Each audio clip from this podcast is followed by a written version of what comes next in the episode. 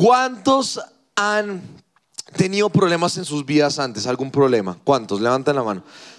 Todos, todos. En el overflow también todos debemos haber levantado la mano. Todos hemos pasado por problemas. Tal vez para ti tu problema se ha visto diferente que el mío, pero de alguna manera u otra todos hemos tenido problemas. Problemas con eh, las finanzas, con tu salud, con tu familia, tus hijos, eh, el novio, la novia, amigos. Eh, hemos tenido circunstancias en la vida que nos han afectado de una manera u otra. Entonces, todos hemos tenido problemas problemas en la vida y se ven de diferentes maneras, formas, tamaños, pero todos hemos pasado por algún tipo de problema. Y la prédica de esta mañana, el título que yo leí a la prédica esta mañana, se llama el efecto boomerang. Todos digan el efecto boomerang. Ahora, para eh, ser un poco más formal y me voy a demorar un poco más en este servicio porque en los primeros dos eh, tuve que ir un poco más rápido, así que ¿cuántos eh, son pacientes en esta mañana? Que no les da almuerzo. Espero que hayan desayunado bien y mm, solo quiero saludar a, todos los que nos ven en la transmisión en vivo. Gracias por estar con nosotros. Hay varias personas eh, eh, viéndonos eh, en YouTube. Si no eres es suscriptor del canal de tu iglesia, ve, suscríbete esta tarde. Serás bendecido. Dios te dará más plata. No mentira, no te dará más plata, pero ve, apoya a tu iglesia. Así que tenemos algunas personas ahí y los saludamos de corazón desde aquí. Así que el efecto boomerang. ¿Cuántos saben o han visto un boomerang en su vida una foto, no sé si has tenido la oportunidad de, tener uno en tus manos, pero para aquellos que no conocen qué es un boomerang, un boomerang es un artefacto creado para cazar, para cazar animales, eh, también fue creado para lastimar al enemigo, para causar daño eh, a una persona o a alguna, algún artefacto o algún objeto o un animal. Y este, eh, esta herramienta de caza fue creada, hecha hace muchos años y tiene algunas características que, que, fueron creadas para hacerle daño al objeto al cual yo quiero lastimar. Pero la finalidad de este objeto o herramienta es que cuando yo lanzo este boomerang, la idea del boomerang es que el boomerang llegue al destino inicial. Entonces, si yo tuviera un boomerang en mis manos en este momento y yo lanzara este boomerang, la idea de esta herramienta es que regrese a mis manos. Yo la lanzo, no se queda en el destino final, sino que de alguna manera encuentra su recorrido otra vez a mis manos. Y cuando yo te hago la pregunta en tu vida si has tenido problemas o no, a esto me refiero cuando eh, titulo la prédica en esta mañana el efecto boomerang, porque los problemas en la vida se nos van a ser lanzados. El diablo te va a lanzar problemas, cosas, circunstancias a tu vida. Todos los días el diablo va a intentar lanzarte boomerangs a tu vida y tal vez va, va a doler, va a mover, va a tal vez hacer algo en nosotros, pero ese boomerang no debe quedarse en tu vida. Amén. ¿Están aquí? Ahora, ¿qué me refiero cuando hablo de boomerang? Y te voy a dar algunas características de cómo se ve el boomerang para que tengamos tal vez una imagen más visual en nuestra mente lo que significa o cómo se ve este boomerang. Y dice lo siguiente, no suele superar los 50 centímetros de longitud. Es un, es un objeto no muy grande, pero tampoco muy pequeño. Sus bordes pueden estar afilados, pueden ser curvos e incluso pueden tener forma de aspa. Debe ofrecer una perfecta combinación entre resistencia y ligereza. No suele hacer mucho daño. Y por último, causa algo de dolor, pero es un dolor aguantable. Todos digan aguantable. Entonces, en la vida cuando se nos tiran esos boomerangs o cuando el diablo, ese diablo bobo, insignificante, perdedor, intenta meterse en nuestras vidas, lo va a hacer a través de circunstancias, problemas, estrés, enfermedad, escasez, problemas matrimoniales, problemas con los hijos y la vida estará llena de estos boomerangs. Pero como lo dije al principio, el boomerang no está diseñado para quedarse en el destino al cual fue lanzado, sino que siempre tiene como meta regresar al destinatario. Amén. Regresar al punto inicial. Entonces, cuando el diablo lanza esos problemas, circunstancias, ten presente que el problema no se puede quedar contigo. No importa el tamaño del problema, cómo se vea el problema, si es grande, pequeño, chiquito, gigante, lo que sea, no importa cómo se vea, el problema no se puede quedar contigo. ¿Por qué? Porque Jesús pagó un, un precio demasiado alto para nosotros, para que tú y yo nos quedáramos en problemados. Tú y yo hemos sido hechos libres porque aquel que el Hijo ha hecho libre, verdaderamente libre es. En otras palabras, si tú has recibido a Jesús en el corazón, no hay nada que el diablo pueda lanzarte que se pueda quedar contigo. Vamos, me tiene que ayudar a predicar en esta mañana y todavía no he comenzado a predicar.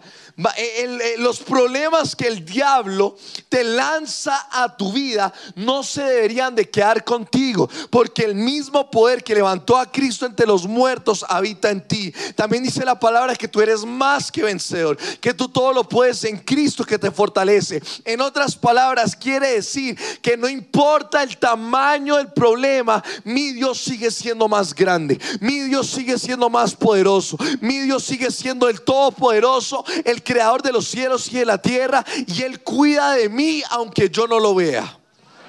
Amén. Así que los problemas existirán todos los días de nuestra vida, todos. Yo creo que pasan los días de nuestra vida y como que pareciera que los problemas se acumulan. Y esto, y lo otro, y, ah, y como que pasamos nuestra vida como cargados y, ay no Dios, ¿qué vamos a hacer? Pero yo vine a darte una buena noticia en esta mañana, que ese boomerang no puede quedarse contigo, porque el boomerang fue diseñado para regresar desde donde salió, en este caso al diablo. Entonces no importa si es cáncer, escasez, enfermedad, coronavirus, lo que sea, ese problema tiene que regresar al diablo, porque a mí no me pertenecen esas cosas, porque yo he sido hecho una nueva criatura, yo estoy en Cristo y mientras yo esté en Cristo, a mí nada me puede tocar, nada me puede matar y nada me me puede robar de la bendición de Dios. Amén. Uh. Así que con esto en mente, con el, el ejemplo del boomerang, no hay nada en este mundo que se te pueda tirar y que se quede contigo. Nada. La escasez no se puede quedar contigo. La enfermedad no se puede quedar contigo. El divorcio no puede existir en tu casa. Que tus hijos sean rebeldes no puede existir en tu casa. ¿Por qué? Porque el boomerang nunca fue diseñado para quedarse contigo. ¿Estamos despiertos? Dile a tu vecino, oré toda la semana para sentarme a tu lado. Algunos no oraron, entonces no sé qué le están diciendo. Si eres soltero, pídele el celular, no sé. Así que no hay ningún golpe, no hay ninguna situación que te pueda derribar o se pueda quedar contigo. Todo lo que está diseñado para arruinarte solo será un escalón para que llegues más arriba todo lo que el diablo intente para destruirte, solo recuerda que eso que fue derrumbado en tu vida simplemente es un escalón para llegar más alto. Y cada problema en la vida simplemente es un escalón para llegar a donde Dios quiere llevarte. Cada vez más alto, dice la Biblia que vamos de gloria en gloria, de victoria en victoria, de bendición en bendición. Así que solo mira tu problema como un escalón a donde Dios te va a llevar para llevarte a un nivel más alto, a un nivel más lleno de gloria, lleno de pasión, lleno de bendición, lleno de salud. Yo no sé si me estás escuchando esta mañana, pero te estoy diciendo una palabra de parte de Dios, que los problemas de tu vida son pasajeros, no se pueden quedar contigo, porque mayor es el que está en ti que aquel que está en el mundo, y el diablo no puede contigo, porque tú y Dios son mayoría cada día. Mm.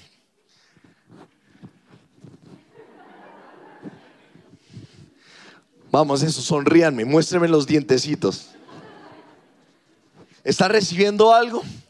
Vamos, estas son buenas noticias. Mientras el mundo está en decadencia, la iglesia va ascendiendo. Porque cada problema que el diablo intente lanzarnos a nosotros, eso solo nos hace más fuertes, nos hace más capaces para llegar a donde Dios quiera alcanzarnos en esta tierra. No hay golpe que sea suficientemente duro para arruinar mi vida. Ninguno. El diablo no tiene poder, el diablo no tiene dominio, el diablo no tiene nada suficientemente fuerte para que se compare al nombre de Jesús. Romanos capítulo 8, versículo 28. Romanos 8, 28. Uh, dice, él nos conoce mucho mejor de lo que nos conocemos a nosotros mismos.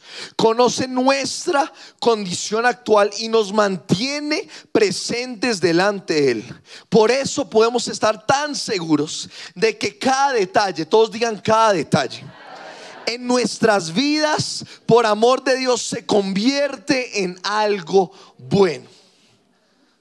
¿Tú crees lo que acabas de leer? ¿Entiendes lo que acabas de leer?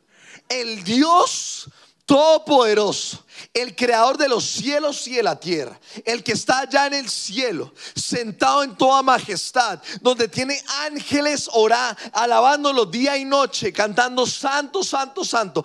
Ese mismo Dios te conoce mejor de lo que tú te conoces a ti mismo.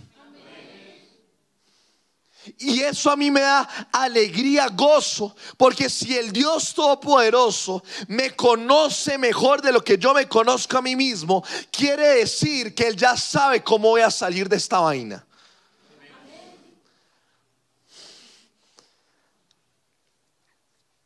Y mira lo que hizo otra versión de este mismo versículo. En la nueva traducción viviente dice lo siguiente. Y sabemos, todos digan, y sabemos. O di, y yo sé Dilo con fe, yo sé que Dios hace que todas las cosas cooperen para mi bien de quienes lo aman y son llamados según el propósito que Él tiene para ellos. Todo lo que el diablo intenta para robar algo en tu vida es simplemente Dios dándole la vuelta para tu bien. Todo lo malo que te está pasando en este momento solo es que Dios le dé la vuelta y será algo beneficioso para tu vida. ¿El overflow está recibiendo algo?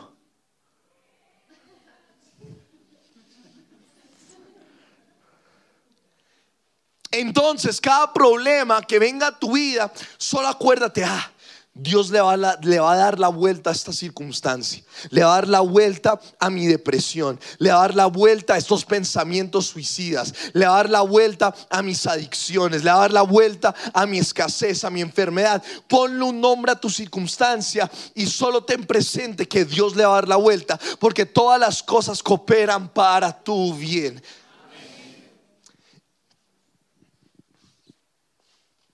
Yo no sé si lo crees en esta mañana, pero piensa en eso. El cáncer no es, no debería de ser perjudicial para tu vida. ¿Por qué? Porque Dios usa eso para tu bien. Ahora, no estoy diciendo que Él te mandó el cáncer, Él no manda enfermedad, Él no manda escasez, pero Él permite esas pruebas en nuestra vida para hacernos más fuertes. Como dice una canción por ahí o alguien lo dijo, lo que no te mata te hace más fuerte. Y el diablo va a intentar matarte porque dice en Juan capítulo 10, versículo 10, que el diablo ha venido para robar, matar y destruir. Pero Jesús ha venido a dar vida y una vida en abundancia. Y yo quiero vivir la vida que Jesús tiene para mí. Así que diablo, ven con todo lo que tienes, pero yo soy más que vencedor. Y a mí nada me va a arruinar, a mí nada me va a matar, a mí nada me va a robar de la vida que Él tiene para mí. Yo no sé si me estás escuchando en esta mañana, pero Dios tiene tiene un propósito para tu vida, mucho más grande que esa enfermedad, mucho más grande que la escasez. Es el Dios que vive en ti, que te ha dado la victoria, mucho más de lo que tú has soñado o imaginado, porque lo que el diablo tiene no se compara con lo que Dios tiene para ti. Daniel capítulo 3, versículo 1. Y vamos, eh, no vamos a leer toda la historia, pero vamos a leer algunos versículos de este capítulo. Daniel capítulo 3. Si traíste tu Biblia, vamos a ir ahí. Si no están las pantallas. Daniel 3, versículo 1 al 22 y también de los versículos 23 al 30. Pero no vamos a leerlo todo. Simplemente te voy a contextualizar de lo que pasa en esta historia.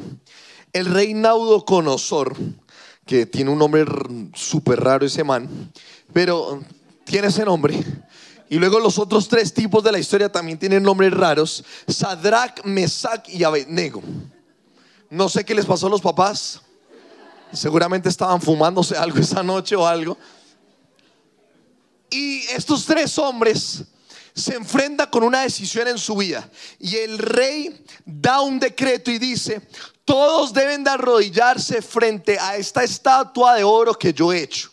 Y aquel que no se arrodille frente a esta estatua, lo vamos a matar. Lo vamos a meter en un horno de fuego y que ese horno de fuego determine el destino final de aquellas personas que no se arrodillen. Y estos tres jóvenes, porque eran jóvenes, tomaron la decisión de no arrodillarse frente a, este, a esta estatua, a este Dios.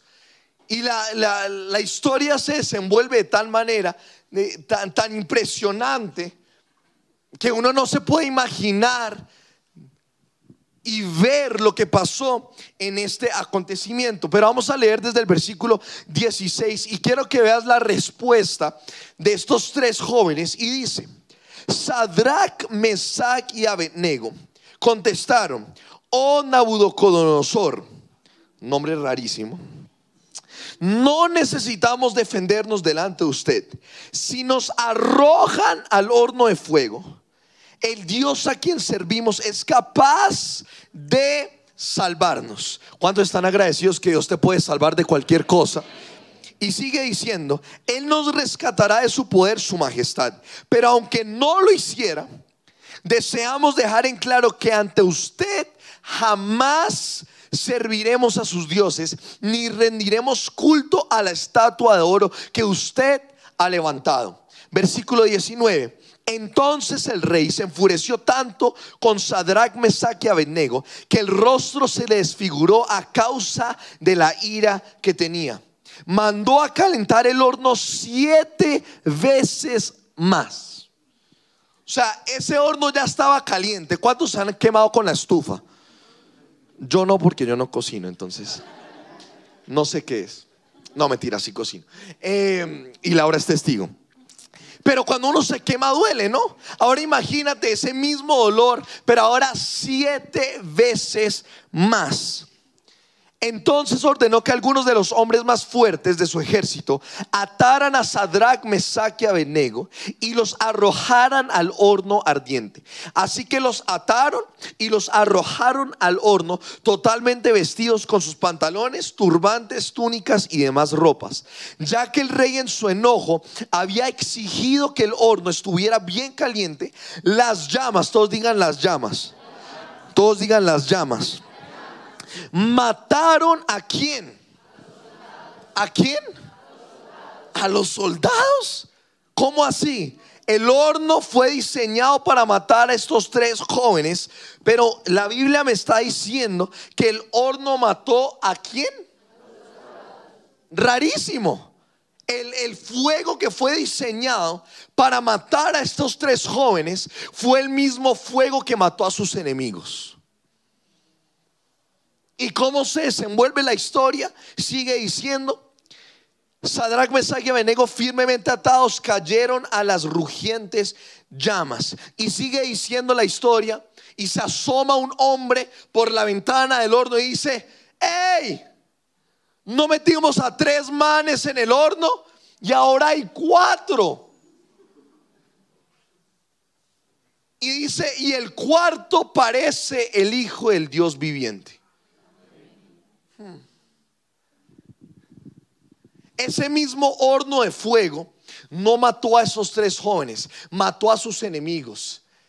Y me gusta lo que pasa con estos jóvenes, porque estos jóvenes no sabían qué iba a pasar adentro, pero cuando entraron se dieron cuenta quién estaba con ellos en el horno. Y en tu vida va a pasar exactamente lo mismo. Tal vez tú no sabes qué hay adentro del horno, quién está contigo a tus lados, te dejaron, te abandonaron, pero recuerda quién está contigo adentro del horno. Y mientras Jesús esté en tu barca, tú no tienes nada que preocuparte, las llamas no te van a tocar, tal vez vas a oler a humo, pero no te vas a quemar, el cáncer no te va a matar, el dolor de cabeza ya no te va a molestar, el estrés no va a ser un problema, vas a poder dormir por quien está en el horno contigo.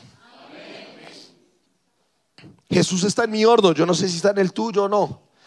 En medio del problema, Jesús siempre estará.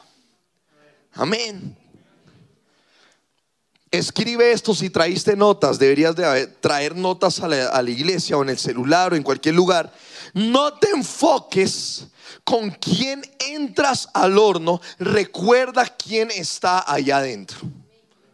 Ay, no, pero es que mis amigos me abandonaron, mi esposo, mis hijos, esto, lo otro, el médico, el doctor, me dije, no, no, no, no, no.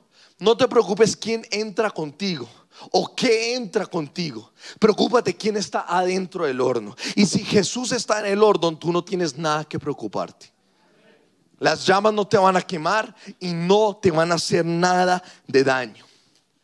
El boomerang que fue lanzado para estos tres fue que se quemaran en el horno, en el fuego, pero ese horno quemó a los mismos enemigos. Y el diablo se quemará vez tras vez, tras vez, tras vez, con cada cosa que él traiga en tu contra. Porque mayor es él que está en mí que aquel que está en el mundo. Y si yo tengo a Dios, lo tengo todo. Si tengo a Jesús, lo tengo todo. A mí no me falta nada. Yo no soy nadie para mendigar pan, dice la palabra de Dios porque Él cuida de sus hijos. Mi Dios es el dueño de todo el oro y de toda la plata. Y mientras yo sirva a mi papá, yo tengo todos los beneficios que mi papá tiene.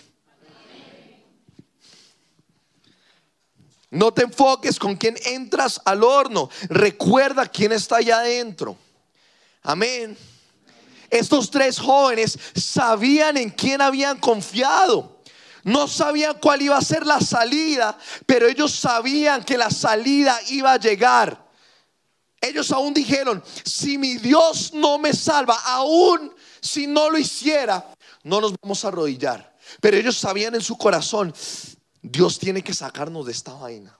No sé cómo lo va a hacer, no sé qué nos va a decir, cómo lo va a hacer, pero yo sé que mi Dios me va a dar una salida. Y yo creo y yo espero que tú tengas la misma actitud. Yo no sé cómo Dios me va a sacar de esta vuelta, pero que me saca, me saca. Porque Él está conmigo, Él nunca me deja, nunca me desampara, Él cuida de mí, me tiene en la palma de su mano. Y mientras yo esté en la cabeza de Dios, Él cuidará de mí todos los días de mi vida. Amén. Uh. Así que debemos de pelear. No solo dejes que el diablo te zarandee, te haga, te diga, te, traiga cosas a tu vida, que te las... No, no, no te dejes. El diablo es un perdedor. El diablo es un bueno para nada. El diablo está derrotado. Jesús lo exhibió públicamente, dice ahí en la Biblia. Y nos dio a nosotros la autoridad que él tenía. Ay, no, Daniel, no hables así del Chucky. Ahora sí le va a dar coronavirus a Daniel. No, a veces le tenemos más miedo al diablo y él debería de tenernos miedo a nosotros. Que cada mañana que el diablo se levante y diga, ah, estos cristianos otra vez, tengo dolor de cabeza de tanta vaina que hacen. Pero nosotros, ay no, el diablo, no, no. Y como que lo tenemos en un ataúdcito, no, no lo toquemos, no le digamos nada, porque no queremos enojarlo. No, no, no, no. Sácale la piedra al diablo. Y dejamos que Él nos zarandee, nos mande cosas, que vivamos en pobreza, en escasez, y como que nos conformamos con ese estilo. No, no, no, no, no. Tú no deberías de conformarte con lo que el diablo te trae, porque tú eres un más que vencedor. Y Dios pagó el precio en la cruz para que tú vivieras una vida diferente a la vida del resto de las personas de este mundo. Amén. Pelea, El diablo está derrotado, está bajo tus pies, él no tiene autoridad. Él no debería tener autoridad sobre nuestras vidas. Lo que él ha diseñado para nuestro mal, Dios le da la vuelta para nuestro bien. Amén. Hmm. Juan capítulo 9. Juan capítulo 9. Versículo 1. Vamos a ir ahí. Te estoy mostrando dos ejemplos donde Dios usa el boomerang o el donde el boomerang regresa a su destino original. Y esta es otra historia. Leímos una del Antiguo Testamento, ahora vamos a leer una del Nuevo Testamento. Juan capítulo 9, versículos 1 al 41. Quiero que leas esta historia cuando vayas a tu casa o en cualquier momento que tengas.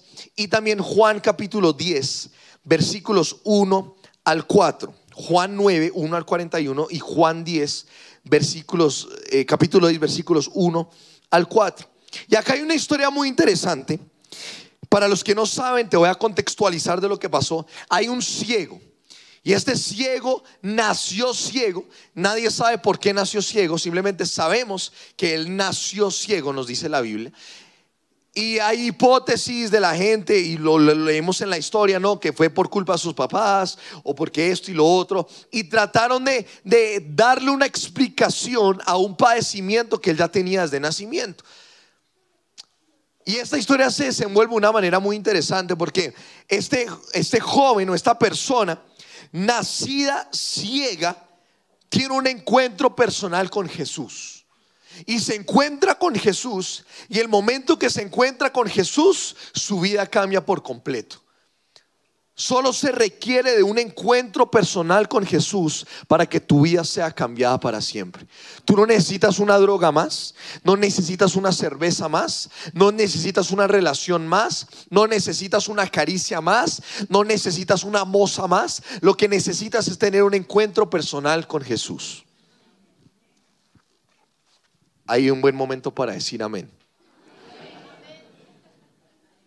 Amén. Pero mira lo que pasa con la vida de este joven, y es muy interesante. Ahora no lo vamos a leer todo, pero sí vamos a leer un versículo, el versículo 34, el último versículo de esta historia, y dice, tú naciste pecador hasta la médula le respondieron, ¿acaso tratas de enseñarnos a nosotros? Y dice, y lo echaron. Todos digan, lo echaron. Otra vez, lo echaron. ¿De dónde? De la sinagoga. ¿Cómo así? Él acaba de tener un encuentro personal con Dios y ese lugar tal vez de, refugio, de refresco, donde él debería encontrar consuelo, tal vez que alguien eh, le haga seguimiento de lo que acaba de pasar, es el mismo lugar que lo rechazó. Y si nos ponemos a, leer la historia, sus mismos papás lo niegan, dudan de su ceguera. Le preguntan, ¿será que nació de ciego de nacimiento? Y los papás dicen, sí, él nació, él nació ciego, pero mm, como que ya no estamos seguros. Y uno dice, los papás están brutos. ¿Cómo así que van a negar un padecimiento que ellos mismos sabían que había pasado? Y esto es esta zona de comodidad, de amor, de consuelo, fue el mismo lugar que lo rechazó. Y esa palabra echaron en el griego, y vamos a tal vez a explicar algo eh, más teológico. Esta no es una clase teológica, pero esto te va a ayudar a, entender a dónde voy. Esta palabra echaron es la palabra griega ekbalo. Todos digan ekbalo. Otra vez, ekbalo. Y esta palabra tiene dos significados. Una es un significado negativo y el otro es un significado positivo. Vamos a leer primero el negativo, que es arrojar, expulsar, enviar con noción de violencia. Es expulsar con fuerza, echar afuera, privar a alguien de su poder y la influencia que ejerce en el mundo. Sigue diciendo expulsar a una persona de una sociedad, desterrar de una familia y obligar a apartarse para decirle que se vaya a otro lugar. Entonces cuando leemos esto, lo echaron de la sinagoga, quiere decir esto, lo sacaron con violencia. Y para eso necesito que me ayuden con nuestra ayuda visual y necesito a seis hombres, rápido, seis hombres, valientes. ¿Ninguno? Uno, dos, tres, cuatro, cinco, seis. Listo. Pasen. Uno, dos, tres. Bueno, siete, bien, no importa. Háganse todos acá. De este lado, de este lado de la puerta. Cuidado. Bien, así, juiciositos. ¿Estamos lubricados? Bien. Ah, bueno. ¿Saliva ha llegado? No, todavía no. Ah, bueno. Entonces, pasa algo en esta historia muy interesante. Y dice que lo echaron, lo arrojaron, lo sacaron con violencia. Ahora, estos, eh, ¿quién? A ver, mm, mm, tú ven, ¿cómo te, tú, tú, tú, ¿cómo te llamas? Camilo, Camilo, hasta aquí. Camilo va a ser nuestro cieguito, venga. ¿Cómo hacen los cieguitos? Pues sí, no, pero ¿cómo hacen? ¿No? Eso, listo. Cierre los ojos. Listo. Y ustedes van a ser nuestros fariseos. ¿Listo? Listo, cara de malos, malotes. No, pero parece un osito felpa. Un malo, pero osito lindo. Esos serios, malotes, así, bien matones. Entonces dice que la palabra de Dios que le respondieron, eres un pecador hasta la médula y lo echaron de, hasta acá, de la sinagoga. Y ese lugar de refugio donde él tenía que haber encontrado lo que él necesitaba, fue el lugar que lo rechazó. Su familia lo rechazó, sus amigos tal vez lo rechazaron, su familia, su novia, su esposa, rechazaron a una persona que tuvo un encuentro personal con Jesús. Entonces lo expulsaron. Mm, eso. Cójanlo y expulsen a ese man. Listo. Pero ahora tú ya eres sano, eres sano, ya. Recupera tu vista. Otra vez. ¿Listo? Y lo expulsaron de la sinagoga. Esa vaina, eso. Eh, eh.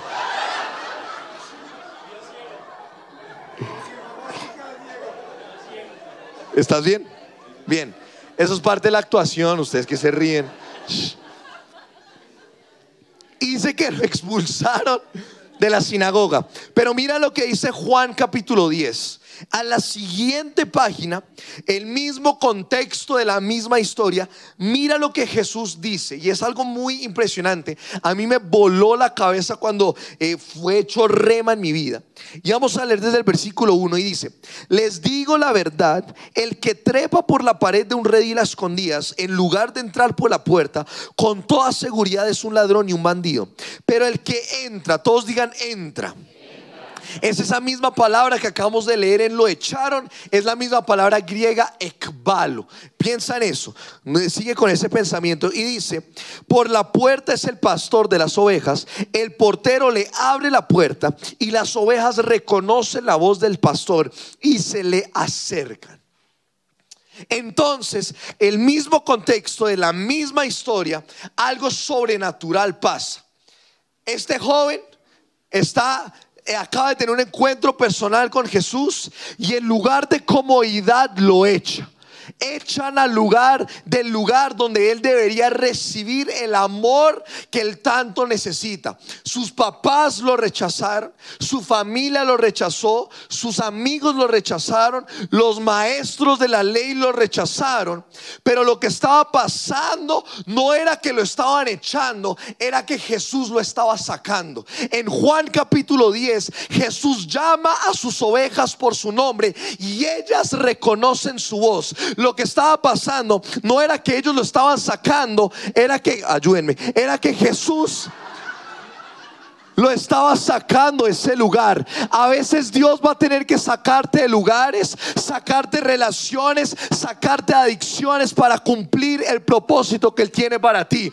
No es que te estaban echando, no es que te estaban sacando, era que Jesús te estaba sacando. Te saca para de la mano para darte un mejor propósito. La enfermedad que te tenía atada no te tiene más atado, sino que Jesús te saca y te saca en sanidad. La pobreza no te estaba sacando, era que Jesús te está sacando de la pobreza. Yo no sé si me entiendes en esta mañana, pero te estoy predicando algo poderoso. El problema que tú tienes hoy no es que te quedes ahí, es que Jesús te va a sacar de ese problema, de esa circunstancia, de la pobreza, de la escasez.